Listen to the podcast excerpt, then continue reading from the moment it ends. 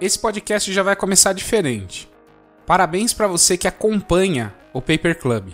Porque a JPD publicou tanto artigo legal que você já vai poder pôr em prática na sua rotina diária as informações que você vai ter aqui, que você merece os parabéns.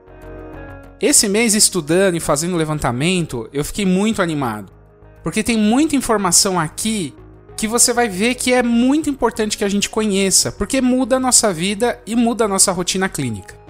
Então vamos lá, vamos ao Paper Club de maio.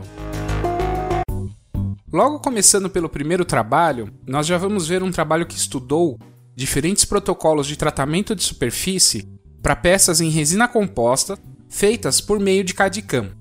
Nesse trabalho foram testados três protocolos: aplicação de ácido fluorídrico, jateamento com óxido de alumínio e silicatização.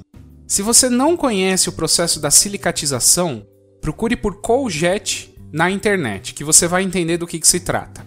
Foram testados também três sistemas de adesivo universal. As conclusões do trabalho é que o jateamento com óxido de alumínio e a silicatização foram os melhores tratamentos de superfície encontrados. O adesivo Single Bond Universal foi o que apresentou os melhores resultados, principalmente por conter silano em sua composição. Esse foi o Paper Club de maio. Espero que você tenha gostado assim como eu gostei.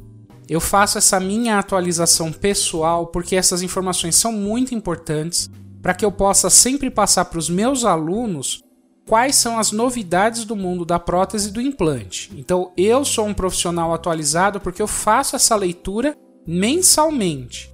E agora você também é um profissional atualizado porque você acabou de ouvir a atualização do mês de maio e já está pronto para colocar essas informações no seu consultório.